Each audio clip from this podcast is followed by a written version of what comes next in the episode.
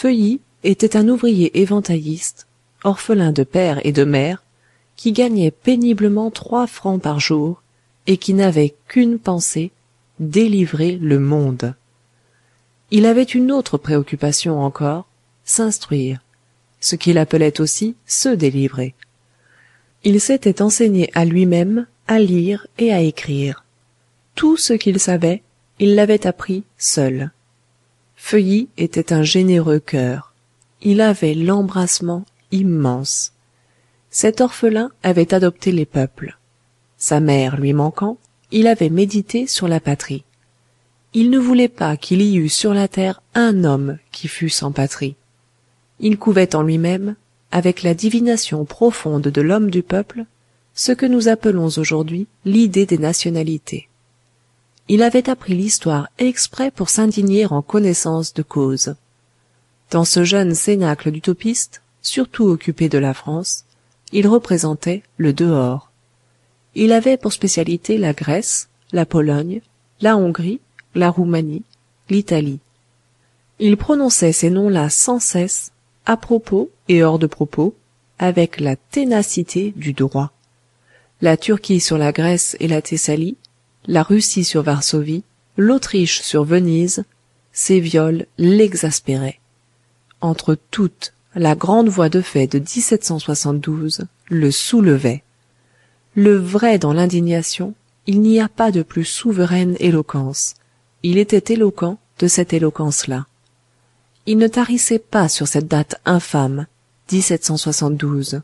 sur ce noble et vaillant peuple supprimé par trahison sur ce crime à trois sur ce guet-apens monstre prototype et patron de toutes ces effrayantes suppressions d'état qui depuis ont frappé plusieurs nobles nations et leur ont pour ainsi dire raturé leur acte de naissance.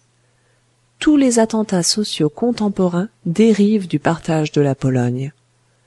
Le partage de la pologne est un théorème dont tous les forfaits politiques actuels sont les corollaires pas un despote pas un traître depuis tout à l'heure un siècle qui n'ait visé homologué contresigné et paraphé né tour le partage de la pologne. Quand on compulse le dossier des trahisons modernes celle-là apparaît la première. Le congrès de vienne a consulté ce crime avant de consommer le sien. Sonne l'hallali et la curée. Tel était le texte habituel de feuilly. Ce pauvre ouvrier s'était fait le tuteur de la justice et elle le récompensait en le faisant grand. C'est qu'en effet il y a de l'éternité dans le droit. Varsovie ne peut pas plus être tartare que venise ne peut être tudesque. Les rois y perdent leur peine et leur honneur.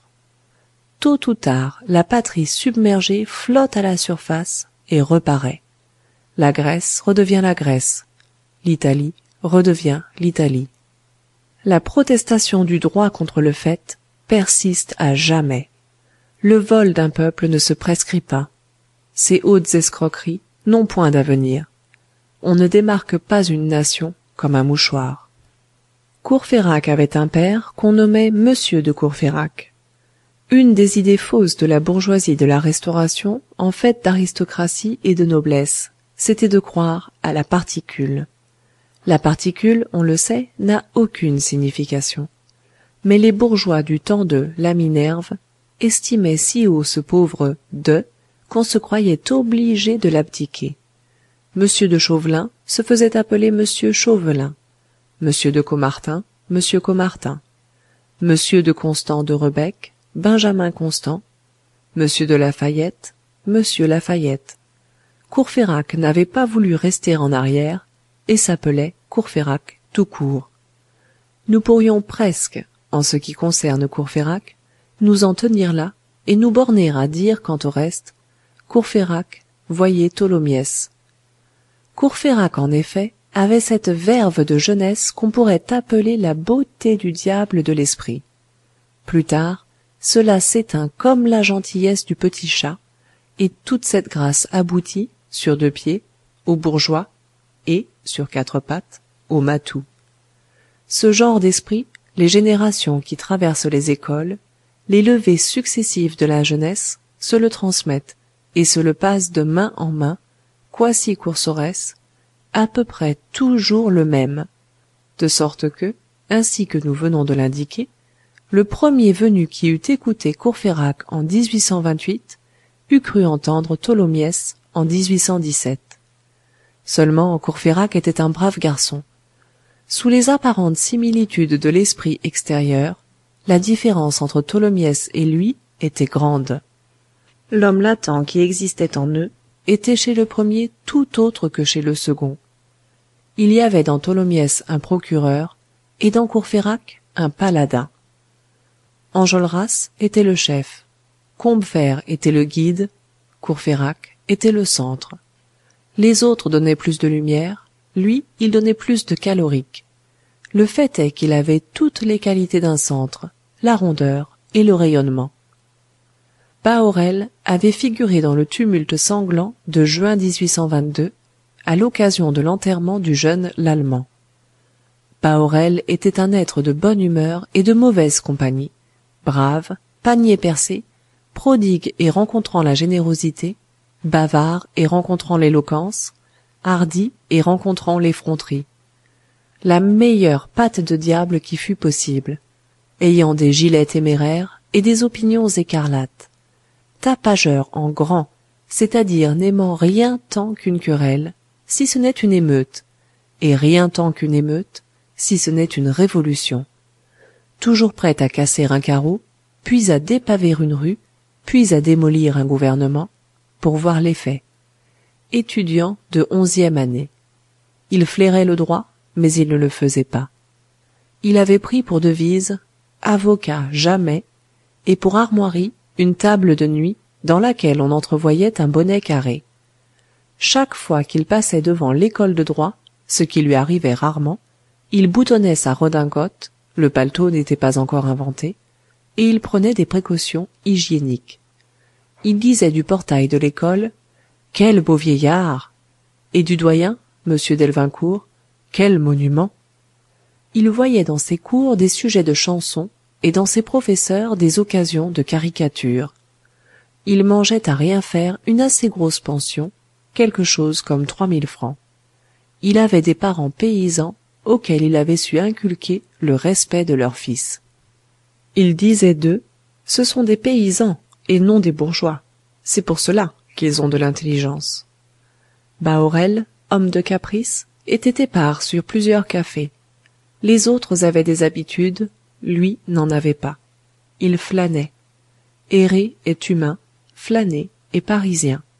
Au fond esprit pénétrant et penseur plus qu'il ne semblait il servait de lien entre les amis de l'a et d'autres groupes encore informes mais qui devaient se dessiner plus tard. Il y avait dans ce conclave de jeunes têtes un membre chauve. Le marquis d'avaray que louis xviii fit duc pour l'avoir aidé à monter dans un cabriolet de place le jour où il émigra racontait qu'en à son retour en france comme le roi débarquait à calais un homme lui présenta un placet. Que demandez-vous? Dit le roi. Sire un bureau de poste. Comment vous appelez-vous? L'aigle. Le roi fronça le sourcil regarda la signature du placet et vit le nom écrit ainsi. Lesgle. Cette orthographe peu bonapartiste toucha le roi et il commença à sourire. Sire reprit l'homme au placet j'ai pour ancêtre un valet de chien surnommé lesgueule ce surnom a fait mon nom je m'appelle lesgueule. Par contraction lesgle et par corruption l'aigle. Ceci fit que le roi acheva son sourire. Plus tard il donna à l'homme le bureau de poste de meaux exprès ou par mégarde. Le membre chauve du groupe était fils de ce lesgle ou l'aigle et signait l'aigle de meaux. Ses camarades pour abréger l'appelaient bossuet bossuet était un garçon gai qui avait du malheur. Sa spécialité était de ne réussir à rien. Par contre il riait de tout. À vingt-cinq ans il était chauve. Son père avait fini par avoir une maison et un champ. Mais lui le fils n'avait rien eu de plus pressé que de perdre dans une fausse spéculation ce champ et cette maison. Il ne lui était rien resté. Il avait de la science et de l'esprit, mais il avortait. Tout lui manquait, tout le trompait. Ce qu'il échafaudait croulait sur lui. S'il fendait du bois, il se coupait un doigt. S'il avait une maîtresse, il découvrait bientôt qu'il avait aussi un ami. À tout moment, quelque misère lui advenait. De là sa jovialité. Il disait J'habite sous le toit des tuiles qui tombent. Peu étonné, car pour lui l'accident était le prévu, il prenait la mauvaise chance en sérénité et souriait des taquineries de la destinée comme quelqu'un qui entend la plaisanterie. Il était pauvre, mais son gousset de bonne humeur était inépuisable. Il arrivait vite à son dernier sou, jamais à son dernier éclat de rire. Quand l'adversité entrait chez lui, il saluait cordialement cette ancienne connaissance, il tapait sur le ventre aux catastrophes, il était familier avec la fatalité au point de l'appeler par son petit nom. Bonjour, Guignon, lui disait-il. Ses persécutions du sort l'avaient fait inventif. Il était plein de ressources. Il n'avait point d'argent, mais il trouvait moyen de faire, quand bon lui semblait, des dépenses effrénées. Une nuit, il alla jusqu'à manger cent francs dans un souper avec une péronnelle, ce qui lui inspira au milieu de l'orgie ce mot mémorable Fille de cinq louis, tire-moi mes bottes. Bossuet se dirigeait lentement vers la profession d'avocat. Il faisait son droit à la manière de Bahorel. Bossuet avait peu de domicile, quelquefois pas du tout. Il logeait tantôt chez l'un, tantôt chez l'autre, le plus souvent chez Joly. Joly étudiait la médecine. Il avait deux ans de moins que Bossuet. Joly était le malade imaginaire jeune. Ce qu'il avait gagné à la médecine, c'était d'être plus malade que médecin. À vingt-trois ans, il se croyait valétudinaire et passait sa vie à regarder sa langue dans son miroir. Il affirmait que l'homme s'aimante comme une aiguille, et dans sa chambre il mettait son lit au midi et les pieds au nord, afin que, la nuit, la circulation de son sang ne fût pas contrariée par le grand courant magnétique du globe. Dans les orages, il se tâtait le pouls. Du reste, le plus gai de tous. Toutes ces incohérences, jeune, maniaque, malingre, joyeux, faisaient bon ménage ensemble, et il en résultait un être excentrique et agréable que ses camarades, prodigues de consonnes ailées, appelaient Jolly. Tu peux t'envoler sur quatre L, lui disait Jean Prouvaire. Joly avait l'habitude de se toucher le nez avec le bout de sa canne, ce qui est l'indice d'un esprit sagace. Tous ces jeunes gens, si divers, et dont, en somme, il ne faut parler que sérieusement, avaient une même religion, le progrès. Tous étaient les fils directs de la Révolution française. Les plus légers devenaient solennels en prononçant cette date, 89. Leur père, selon la chair, était ou avait été feuilletant, royaliste, doctrinaire. Peu importait, ce pêle-mêle antérieur à eux, qui étaient jeunes, ne les regardait point. Le pur sang des principes coulait dans leurs veines ils se rattachaient sans nuance intermédiaire au droit incorruptible et au devoir absolu. Affiliés et initiés, ils ébauchaient souterrainement l'idéal. Parmi tous ces cœurs passionnés et tous ces esprits convaincus, il y avait un sceptique. Comment se trouvait-il là? Par juxtaposition. Ce sceptique s'appelait Grantaire et signait habituellement de ce rébus R majuscule. Grantaire était un homme qui se gardait bien de croire à quelque chose. C'était du reste un des étudiants qui avaient le plus appris pendant leurs cours à Paris. Il savait que le meilleur café était au café Lamblin et le meilleur billard au café Voltaire, qu'on trouvait de bonnes galettes et de bonnes filles à l'Ermitage sur le boulevard du Maine, des poulets à la crapaudine chez la mère Saguet, d'excellentes matelotes barrières de la cunette et un certain petit vin blanc barrière du combat. Pour tout, il savait les bons endroits. En outre la savate et le chausson, quelques danses, et il était profond bâtonniste. Par-dessus le marché, grand buveur. Il était laid, démesurément la plus jolie piqueuse de bottines de ce temps-là irma boissy indignée de sa laideur avait rendu cette sentence grantaire est impossible. Mais la fatuité de grantaire ne se déconcertait pas. Il regardait tendrement et fixement toutes les femmes ayant l'air de dire de toutes si je voulais et cherchant à faire croire aux camarades qu'il était généralement demandé. Tous ces mots droit du peuple droit de l'homme contrat social révolution française république démocratie humanité civilisation religion progrès étaient pour grantaire très voisins de ne rien signifier du tout. Il en souriait. Le scepticisme cette carie de l'intelligence ne lui avait pas laissé une idée entière dans l'esprit. Il vivait avec ironie. Ceci était son axiome. Il n'y a qu'une certitude mon verre plein il raillait tous les dévouements dans tous les partis aussi bien le frère que le père aussi bien robespierre jeune que loizerolles ils sont bien avancés d'être morts s'écriait-il. Il disait du crucifix voilà une potence qui a réussi. Coureur joueur libertin souvent ivre il faisait à ces jeunes songeurs le déplaisir de chantonner sans cesse j'aime les filles et j'aime le bon vin Vive Henri IV. Du reste, ce sceptique avait un fanatisme. Ce fanatisme n'était ni une idée, ni un dogme, ni un art, ni une science. C'était un homme, Enjolras.